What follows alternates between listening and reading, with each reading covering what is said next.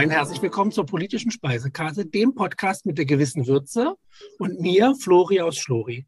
Nach langer Zeit habe ich es heute geschafft, äh, jemand ganz Wundervolles bei mir zu begrüßen, die Bundestagsabgeordnete Deria Türk-Nachbauer. Schön, dass du da bist. Ja, herzlichen Dank. Ich freue mich sehr über die Einladung und es tut mir leid, dass es bislang nicht geklappt hat. Aber du weißt ja, ich hatte echt ein bisschen Terminnote. Umso mehr freue ich mich, dass wir uns heute gemeinsam hier austauschen können. Minot nehmen wir vielleicht gleich äh, als Stichwort, wenn ich in der achten Klasse im Unterricht den Schülern beibringe, was das Leben als Abgeordneter eigentlich bedeutet, geht es ganz oft darum, dass die Arbeit im Bundestag nur einen Teil eben ausmacht. Und jetzt, du bist in der letzten bei der letzten Wahl gewählt worden, würde es mich super sehr interessieren, wie ist das Leben als Abgeordnete für dich? Hast du bestimmte Dinge erwartet? Hat dich etwas überrascht? Ist diese Terminflut, wie handelst du das so? Das würde mich erstmal interessieren. Also mein Leben hat sich tatsächlich seit dem letzten 26. September letzten Jahres völlig auf den Kopf gestellt. Du weißt ja, ich bin hier im tiefsten Schwarzwald und schon allein die Gurkerei nach Berlin bringt so einige Hürden mit sich. Ich habe Fahrtwege von achteinhalb bis neun Stunden mit dem Zug und es gibt natürlich keine Direktverbindung. Das heißt, für mich geht schon mal ein ganzer Arbeitstag flöten, wenn ich nach Berlin will. Und ich habe auch zwei Grundschul- oder zwei Kinder im Grundschulalter. Für die hat sich natürlich auch was geändert. Mein Familienleben ist jetzt irgendwie anders. Ich war zwar schon immer politisch aktiv, aber die Kinder wussten, abends komme ich dann heim und sage ihnen Gute Nacht. Und das geschieht jetzt nur per Videotelefonie, wenn ich in Berlin bin. Und die Terminflut, die gilt es tatsächlich zu handeln. Das habe ich vielleicht ein bisschen unterschätzt. Aber äh, die Tage fangen tatsächlich um halb acht, acht an mit Sitzungen und enden meistens auch um 22, 23 Uhr mit der letzten Sitzung. Und oft ist es auch so, dass ich daheim noch ein bisschen was machen muss, weil ich mich ja vorbereiten will auf den nächsten Vormittag. Also sehr, sehr spannend, aber ein bisschen mehr an Termin, als ich gedacht habe. Und ähm, die Umstellung mit dem Familienleben oder dem Privatleben, das war auch eine Herausforderung. Jetzt war dann die finale Motivation zu sagen, du nimmst diesen Stress, diese großen Veränderungen auf dich und stellst dich letztlich zur Wahl und versuchst eben politisch nicht nur tagsüber, sondern quasi den ganzen Tag aktiv zu sein. Hey, schau mal, wir haben letzten Freitag Paragraph 219a aus dem Strafgesetzbuch gestrichen. Seit Jahren arbeiten wir Frauen in der SPD dafür, dass das endlich passiert. Und was für ein historischer Moment für mich, dabei sein zu können und äh, dafür zu stimmen, dass wir das endlich abschaffen. Das sind Motivations, ähm, Motivation lassen mich wirklich äh, fest daran glauben, dass es wichtig ist, da weiterzumachen. Und ich habe große Freude an dem, was wir machen. Und wir haben zum Beispiel den BAföG-Satz erhöht. Das sind alles so wichtige sozialdemokratische, ursozialdemokratische Themen. Und wenn ich da mitarbeiten kann, wie schön ist das? Und dann nimmt man natürlich die äh, Anfahrt und die, die äh, intensiven Zeiteinsatz nimmt man gerne in Kauf. Und ich habe noch viele andere Projekte, die ich durchbringen will im Bundestag. Kommen wir auf jeden Fall noch drauf. Jetzt wollte ich aber fragen, 219a hast du angesprochen. Super. Hörst du mich nicht mehr? So, nochmal. So. Jetzt müsste es wieder gehen. Nee. Test.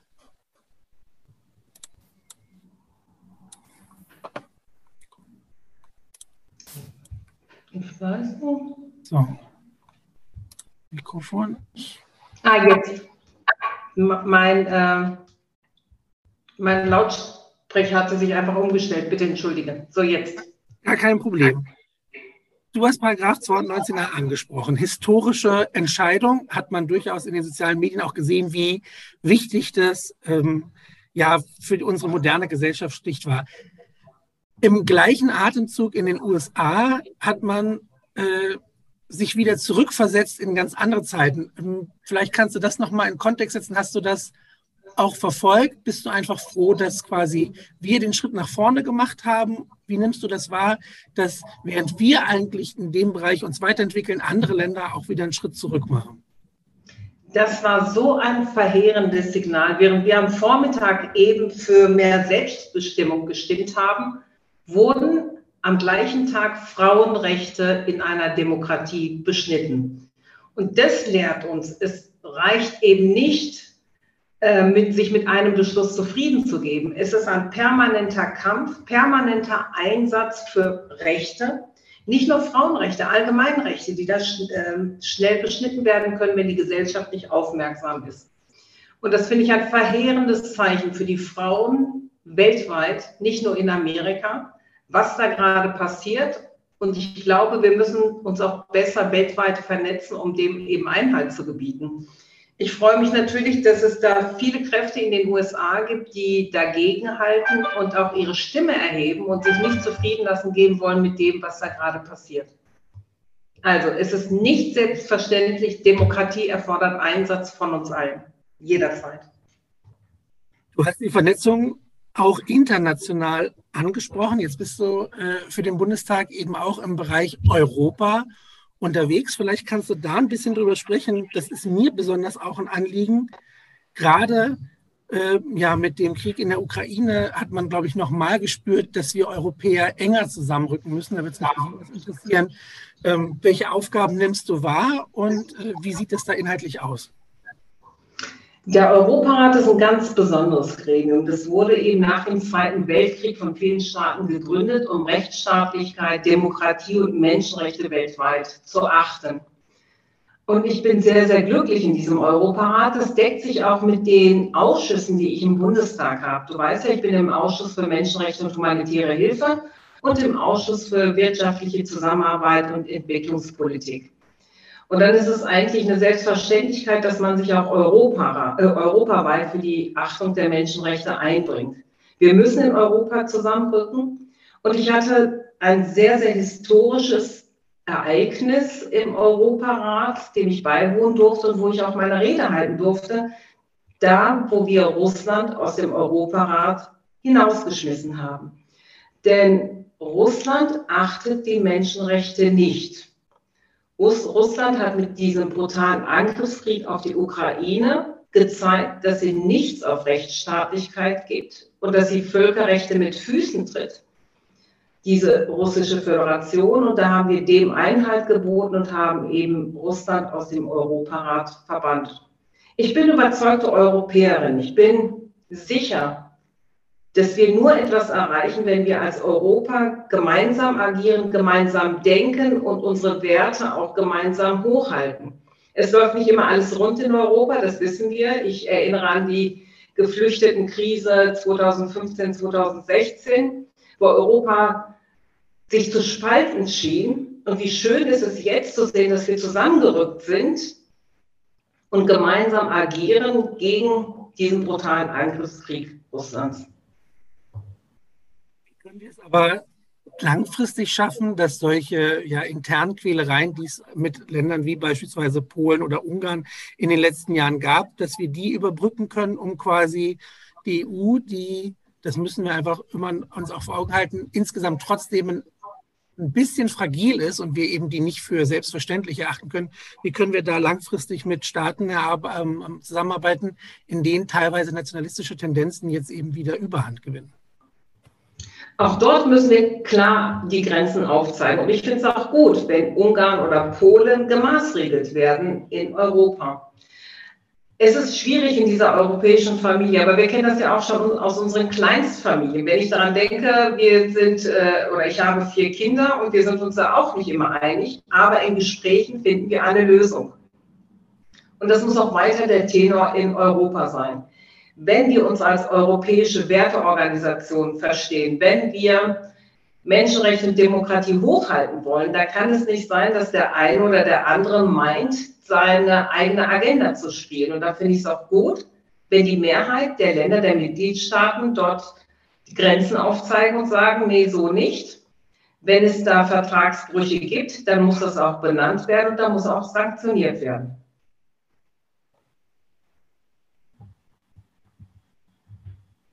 Für dich, wenn wir jetzt bei sowas sind? Ich bin jetzt noch bei deiner, bei deiner Arbeit in den Ausschüssen, gerade wenn es um Menschenrechtsaspekte ähm, geht. Du hast auch die Flüchtlingskrise, Krise ist immer so ein blödes Wort dafür, aber ja. eben die Situation 2015 angesprochen. ich glaube, dass viele Menschen nicht immer die Informationen haben. Also wenn wir jetzt vor ein paar Jahren daran zurückdenken, als es wieder um die Menschen, die über den Mittelmeerweg flüchten, geht. Wie ist es, wenn man da an der Quelle ist? Also da gab es ein großer Aufschrei, Deutschland müsse mehr tun und man muss aber eben auch Entscheidungen treffen. Wie balancierst du das letztlich aus zwischen Themen, die dir eben wichtig sind, wie Menschenrechten und vielleicht auch dem Aspekt, dass man nicht immer alles sofort in dem Maße umsetzen kann, wie man es vielleicht möchte? Es ist teilweise frustrierend. Es ist teilweise frustrierend, wenn Sachen nicht so schnell gehen, wie ich es gern hätte. Und ich muss lernen, das muss ich tatsächlich noch lernen, mich zu fokussieren auf ganz bestimmte Themen. Denn in Sachen Menschenrechte oder Krisen gibt es ja genug auf dieser Welt. Es ist äh, mehr als nur die Krise, ich sage jetzt Krise in Anführungsstrichen, Ukraine. Es ist mehr als dieser Krieg in der Ukraine, was vor sich geht. Wir haben eine riesengroße Hungersnot, die uns droht im globalen Süden, mit verursacht durch diesen Angriffskrieg Russlands. Es gibt Folter und Mord. Wir haben die Bilder aus Melilla vor Augen, die äh, seit dem Wochenende kursieren. Dort sterben Menschen vor unseren Augen. Es gibt Menschenrechtsverletzungen weltweit. Irgendwo sitzen Kinder in Gefängnissen, es werden Kinder zwangsverheiratet, es gibt Kindersoldaten. Es ist einfach nur furchtbar. Und ich muss lernen, mich zu fokussieren und ähm, mich dort einzubringen mit all meiner Kraft, Step by Step. Also es geht nicht alles auf einmal, es ist manchmal frustrierend, aber auch kleine Schritte zum Erfolg sind Erfolge, das lerne ich dazu. Und ähm, das nächste große Projekt, für mich sehr große und wichtige Projekt wird sein, zum Beispiel die Anerkennung des Völkermords an den Jesidinnen im deutschen Parlament. Ich glaube, wir sind da gar nicht so weit weg von. Wir hatten eine öffentliche Anhörung dazu letzte Woche im Bundestag, wo alle demokratischen Parteien sich sehr konstruktiv eingebracht haben und eben diesen, dieses Verbrechen an den Jesidinnen und Jesiden auch anerkennen. Das ist so ein Drama und es wäre ein kleiner Schritt in Richtung Gerechtigkeit, wenn wir diesem Volk mitteilen könnten. Ich meine, juristisch spricht da überhaupt nichts dagegen. Es war ein Völkermord, wenn wir das auch im Parlament anerkennen. Das wäre ein tolles Stück Erfolg oder Arbeit in Richtung Gerechtigkeit für Jesidinnen und Jesiden. Und ich glaube, wir sind da alle auf einem guten Weg. Demokratische Parteien, wie gesagt, machen da, ziehen da alle an einem Strang. Und das wäre toll. Und so lernt man eben, sich von Fall zu Fall voranzutasten, Energie reinzustecken, Erfolg abhaken und dann hoffentlich die nächsten. Vielleicht einen ganz kurzen historischen Hintergrund mitteilen für die Leute, die, die nicht ja, natürlich. sind. Ja. Kein Problem. Ich dachte nur, es vielleicht ganz kurz, wenn du, wenn du das äh, ja. erklären würdest.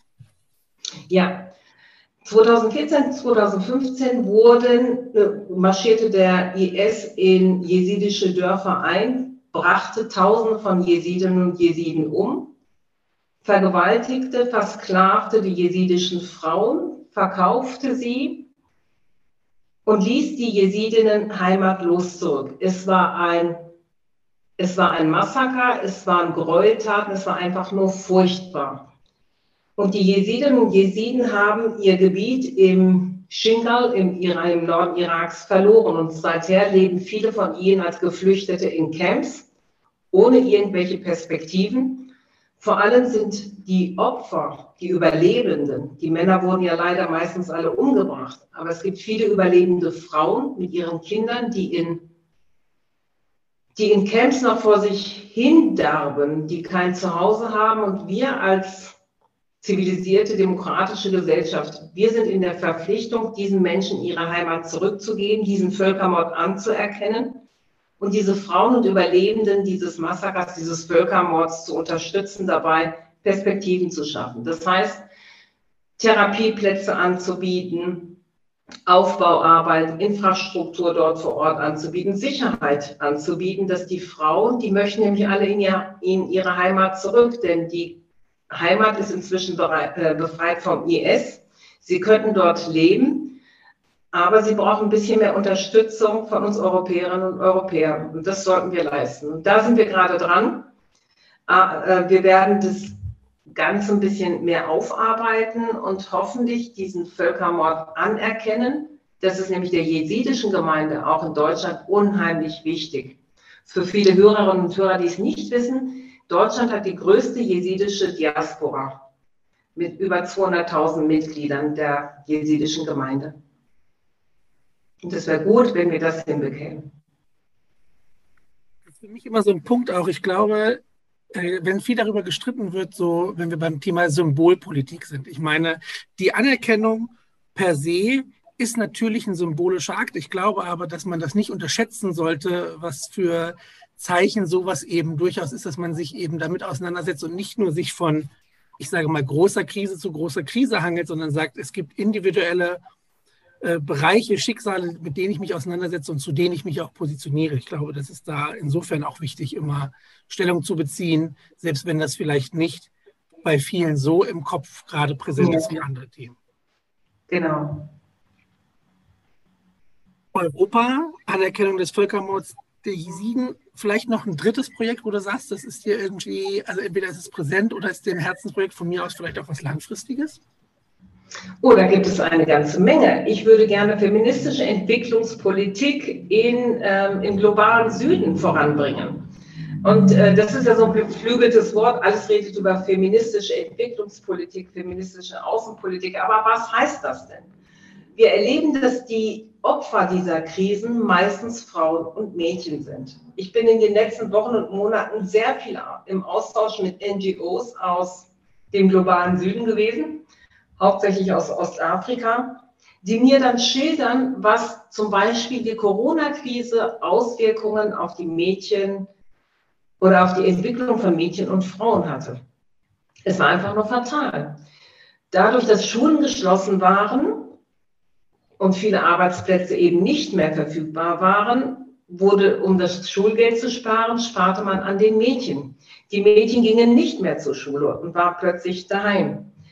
Dadurch, dass viele Einnahmequellen wegfielen, äh, mussten viele Familien sparen, vor allem an Essen sparen. Und da hat man auch an Essern gespart. Das heißt, man sah zu, dass man die Familie, also das hört sich ganz böse an, aber verkleinert. Mädchen wurden dazu gezwungen, im Kindesalter schon zu heiraten, damit die Familien diese Kinder eben nicht mehr ernähren müssen. Und das hatte fatale Folgen oder hat fatale Folgen.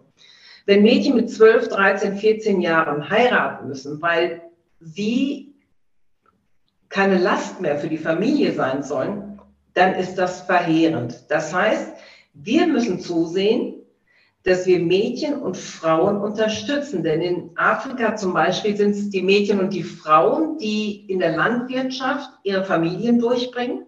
Das heißt, wenn wir Mädchen besser ausbilden, denen bessere Schulbildung zukommen lassen, wenn wir ihnen mit Geschäftsmodellen zeigen, wie sie sich selber ernähren können oder wie sie selber Perspektiven in ihrem Land haben, dann sind sie unabhängiger und müssen nicht unbedingt mehr verkauft werden oder zwangsverheiratet werden. Also das ist jetzt nur einer der vielen, vielen Aspekte, die mich da umtreiben.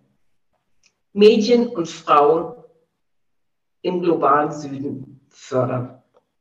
Weiteres Projekt. Julian Assange treibt mich um. Die Auslieferung von Julian Assange in die USA treibt mich um. Ich weiß nicht, ob das viele mitbekommen haben, aber es gab ja einen Brief von äh, interfraktionellen Abgeordneten. Ich, habe, ich war eine von diesen 37 UnterzeichnerInnen, die diesen Brief an die britische Regierung eben geschickt haben und sich dafür einsetzen, dass Assange nicht ausgeliefert wird. Wir werden sehen, wie sich das auswirkt. Viele Kolleginnen und Kollegen arbeiten schon daran, wie wir weiterhin Öffentlichkeit für diesen Fall erreichen. Es wird nicht mit einem Brief von der MDB Türk Nachbar aus dem Schwarzwald getan sein, das ist mir klar. Aber wir brauchen Öffentlichkeit für viele Ungerechtigkeiten auf dieser Welt. Glaubst du, dass die Menschen da, dass, dass das gut möglich ist? Ich überlege immer dieses, dieses Schlagwort der Politikverdrossenheit. Ist aber auch nicht 100% treffend. Ich glaube, momentan ist es so bei, bei ganz vielen, dass sie sich immer nur auf einen Aspekt konzentrieren und da sehr viel Herzblut reinstecken. Und das sind Leute eben, wenn ich jetzt sage, Leute, die für, bei Fridays for Future auf die Straße gehen, dass das deren Herzensthema ist, zu Recht und wichtig. Aber dass es quasi ein unerbittlicher Kampf ist, dauerhaft für neue und, und andere Projekte quasi zu motivieren. Wie gehst du da ran? Es ist tatsächlich sehr, sehr viel Liebesmühe, sich auf vielen Hochzeiten gleichzeitig zu engagieren. Und ich bin den, du hast die Fridays for Future Bewegung angesprochen, ich bin diesen jungen Menschen sehr, sehr dankbar, dass sie diesen Fokus eben auf dieses wichtige Thema legen. Und da braucht es auch andere Stimmen, die eben andere Themen forcieren. Man kann nicht mit gleicher Leidenschaft, Lust und Energie, es ist wirklich sehr energieintensiv. Ich habe gesagt, ich habe es ja schon erwähnt, es gibt so viele Ungerechtigkeiten auf dieser Welt. Man kann sich nicht allem gleich, gleich intensiv annehmen. Von daher ist es wichtig, dass wir diese Organisationen haben, dass wir Gruppierungen haben und dass wir auch MDBs haben, die sich spezialisiert haben und den Finger in die Wunde legen bei den Themen, die Ihnen ein Herzensanliegen ist. Ich würde mir wünschen, dass sich viel mehr junge Menschen, nicht nur junge Menschen, auch ältere Menschen für in sozialen Projekten engagieren und vor allem in Parteien engagieren. Denn in Parteien, Gewerkschaften und Organisationen sind die Strukturen ja da. Im Wahlkreis bin ich viel in Gesprächen mit jungen Menschen, die sagen, die würden sich gern irgendwie einbringen, aber sie wissen gar nicht wie und wo und sie stimmen ja nicht 100 Prozent mit der Partei inhaltlich überein, möchten sich lieber projektgebunden irgendwo einbringen. Doch ich denke, diese Partei, die hundertprozentig zu den eigenen Vorstellungen passt, die gibt es nicht.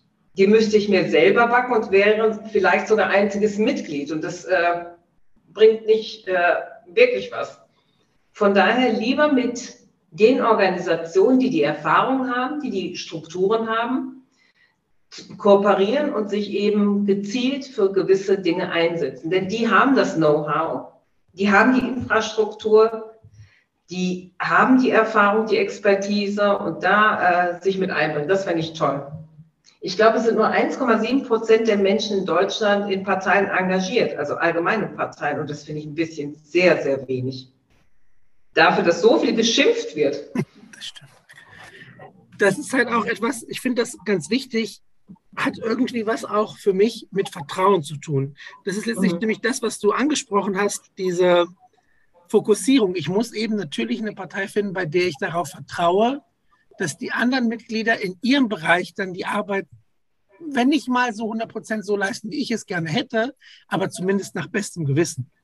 Anders mhm. funktioniert es nicht, weil es diesen, wie du sagst, ja auch Strippenlenker für alles, den gibt es nicht, sondern ich kann halt sagen, ich muss jeden kleinen Gewinn zu nehmen. Und wenn wir jetzt bei dem Thema äh, der Spezialisierung sind, kommen wir ja auch zu äh, einem sehr medial aufgearbeiteten Thema die Ampelkoalition. Ja. Äh, ich höre sehr oft, dass viele es so empfinden, dass die FDP der Politik sehr stark den Stempel aufdrückt. Das geschieht natürlich A, durch zum Beispiel Thema äh, Tankrabattpendler, etwas, was sehr vielen Menschen im Alltag begegnet.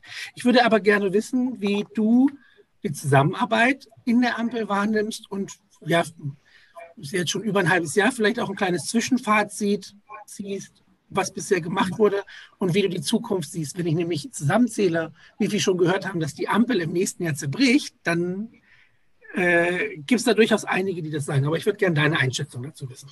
Nein, also ich glaube nicht, dass die Ampel zerbricht. Das glaube ich wirklich nicht. Und ich finde es sehr schade, dass sehr viel über die FDP-Errungenschaften in Anführungszeichen gesprochen wird und nicht über die Errungenschaften der anderen Koalitionsparteien.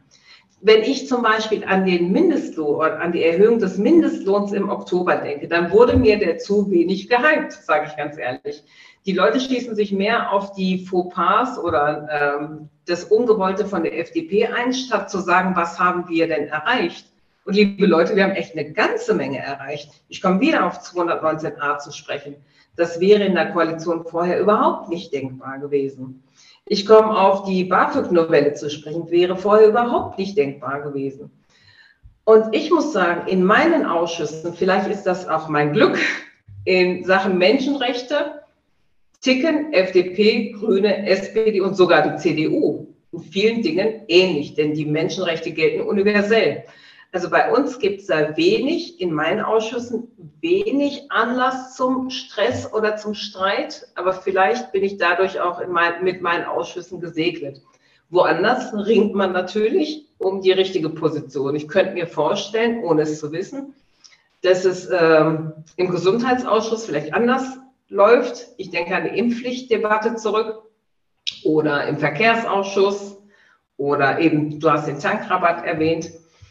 Aber alle Beteiligten in dieser Regierung, also das muss ich wirklich sagen und das sage ich ganz ehrlich, wenn ich so die Kommunikation zwischen den Ministerinnen und Ministern sehe, das scheint eine Arbeit, was heißt das scheint? Das ist eine Arbeit auf Augenhöhe. Sie gehen sehr kollegial miteinander um. Den Eindruck habe ich schon. Und ähm, sehr offen und transparent. Das ist mein Eindruck. Und ich glaube, die sind alle gewillt, eben diese Fortschrittskoalition zu einem erfolgreichen Ende zu bringen. Und viele unserer Projekte, die werden nicht Ende der Legislatur beendet sein. Daher ist es ganz wichtig, dass wir jetzt konstruktiv zusammenarbeiten, um hoffentlich auch in der nächsten Legislatur diese Projekte, die wir begonnen haben, auch erfolgreich zu Ende zu bringen. Du hast den Hype angesprochen, da bin ich ganz bei dir. Ich glaube, dass es nicht immer gelingt, der Politik Erfolge so zu verkaufen, wie sie vielleicht dargestellt werden müssten. Einerseits ist es natürlich leichter zu meckern, da brauchen wir nicht diskutieren, das geht immer sehr easy. Aber da kommen wir auf das zu sprechen, äh, was mir einfach auch gut gefallen hat. Dein Wahlslogan Mission Rotwald. Du hast gerade ja. angesprochen, du stammst aus dem Schwarzwald. Das finde ich effektiv, frisch, unterhaltsam. Vielleicht kannst du uns einen Einblick geben. A, wie hast du es vielleicht, wir fangen erstmal damit an. Wie hast du es bei deiner äh, Kampagne, bei deiner Wahlkampagne aufgezogen? Wie bist du da hingekommen? Wie gehst du, gingst du an das Thema ran? Bekanntschaft erhöhen, soziale Medien? Ja, das habe ich tatsächlich intensiv genutzt. Das war mein Wahlkampfslogan, Mission Rotwald. Und ähm, diesen Hashtag nutze ich nach wie vor noch. Ich sage das, du hast wiederholt, ich bin im tiefen Schwarzwald. Aber nicht nur der Schwarzwald ist schwarz, sondern auch alle Gemeinden sind ziemlich schwarz besetzt. Hier ähm, ist es sehr, sehr konservativ. Man traut der CDU ganz viel zu. In Baden-Württemberg hatte die CDU immer das Sagen. Ich meine, mit ähm, der Wahl des grünen Ministerpräsidenten Kretschmann hat sich zwar geändert, aber hier bei mir im ländlichen Raum, da verlässt man sich drauf, dass die CDU das schon irgendwo richtet.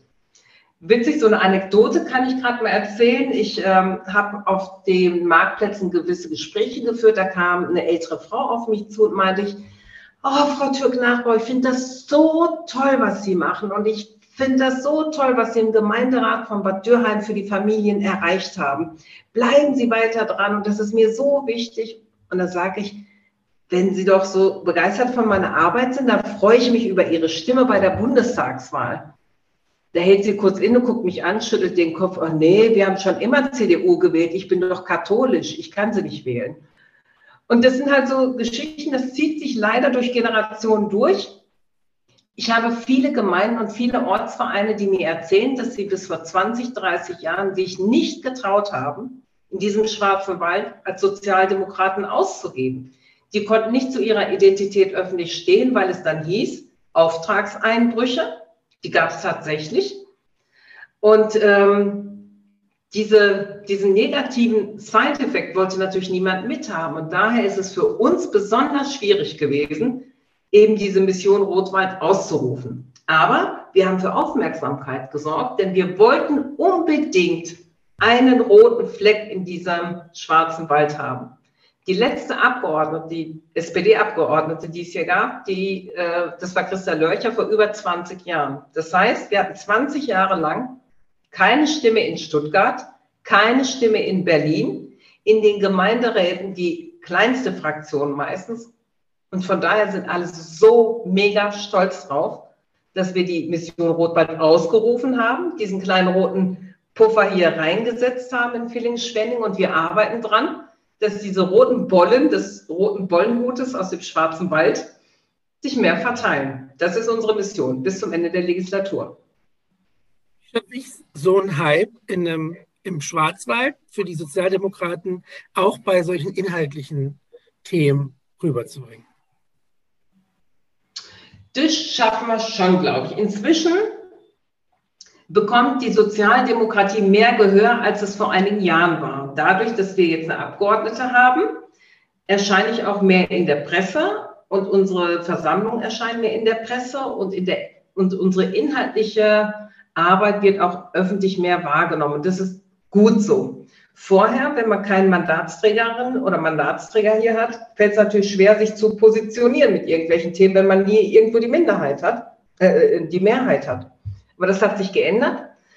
Und wir haben jetzt jüngst am Samstag zum Beispiel, hatten wir Kreismitgliederversammlung mitten im Schwarzwald, in Schönwald, kennt kein Mensch, auf dem Rainer Toneshof, wirklich, wo Fuchs und Has sich gut Nacht sagen. Aber viele unserer Genossinnen und Genossen haben den Weg auf sich genommen, kamen zur Mitgliederversammlung und wir haben mit überwältigender Mehrheit eine Resolution verabschiedet zum Krieg in der Ukraine. Wir äh, den Kurs des Kanzlers zu stützen, eben ähm, auch militärische Unterstützung zu leisten und so weiter und so fort. Das sind Inhalte, die vorher niemand mitbekommen hätte. Was macht die SPD da eigentlich? Und das bekommen sie jetzt mit. Unsere Inhalte treiben wir weiter voran.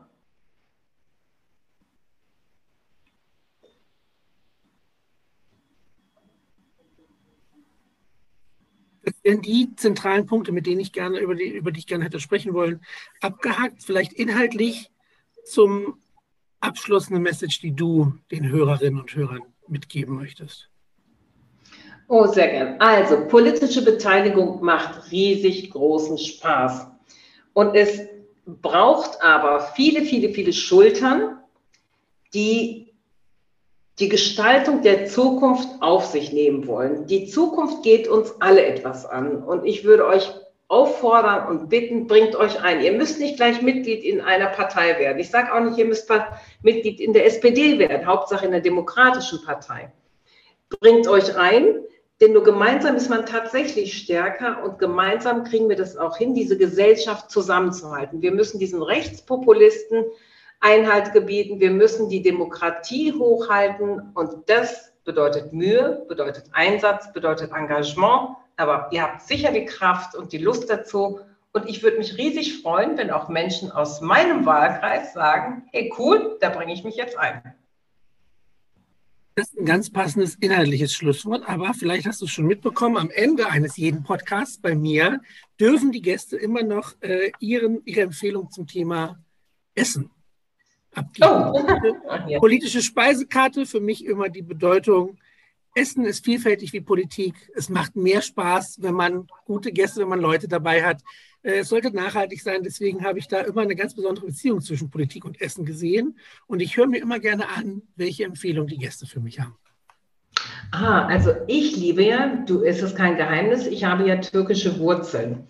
Und das Essen meiner Mama gibt es natürlich nirgendwo. Und ich komme, oder meine Eltern kommen aus der Region in der Türkei, wo wirklich die Kulinarik ganz, ganz oben steht.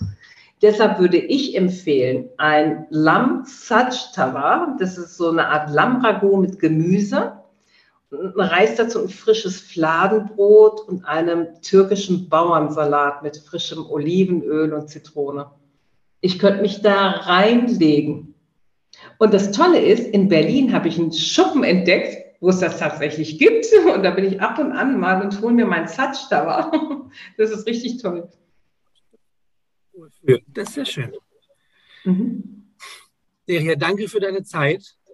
Vielen Dank fürs Gespräch, hat mir Spaß gemacht.